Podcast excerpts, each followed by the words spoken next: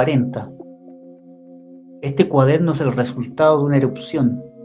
Tratar de pensarlo, de darle una dirección, un cuerpo, un orden, una lógica, es completamente inútil porque responde tan solo a la fiebre del desposeído, del que busca iluminarse.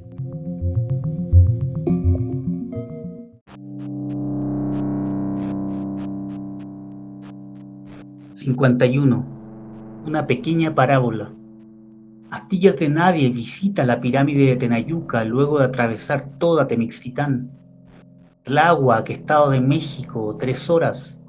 Caminata, camión, moteles, estacionamientos, farmacias, colonias, más colonias, vendedores ambulantes, putas, taquerías, metrobús, medidor de glicemia, inyección, torta suiza, ticket de entrada ningún fantasma en los alrededores, cielo despejado, el costado de la pirámide ofreciendo una sábana de sombra. Astillas de nadie se recuesta sobre el pasto. Piensa, piensa en la ruina que es. En su cuerpo la enfermedad avanza. En la cabeza sobre el pavimento. En la permanencia de la pirámide que sobrevivió a la catástrofe de la conquista. En...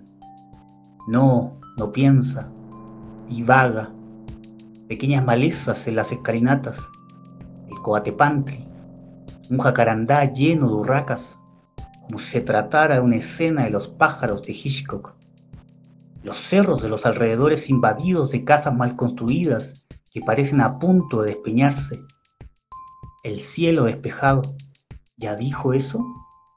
La luna colgada de la inmensidad, sí, divaga, Sigue cercado por la angustia, pero al menos intenta enfrentarla.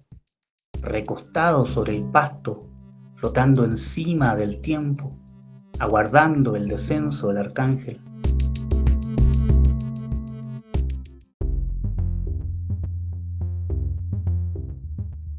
...74... Apocalipsis doméstico... ...reescritura en Tláhuac... Filtraciones de agua de los pisos superiores humedecen el techo del baño y la cocina. Una cubeta sobre el refrigerador absorbe el lento palpitar de las gotas. Las cucarachas vuelven a invadir la casa, como a fines del año pasado.